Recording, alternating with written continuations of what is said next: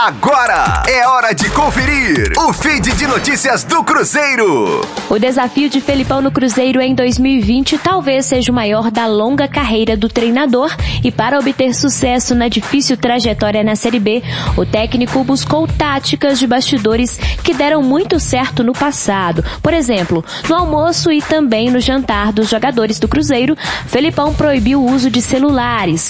Além disso, nas refeições não existe mais mesa separada e sim uma grande com todos os atletas. A ideia com essas medidas é que o elenco converse mais, que os jogadores se conheçam e construam vínculos. Em 2003, Felipão também usou essa mesma tática quando assumiu a seleção portuguesa. Uma outra situação que mudou foi a divulgação dos vídeos com imagens de bastidores dos jogos.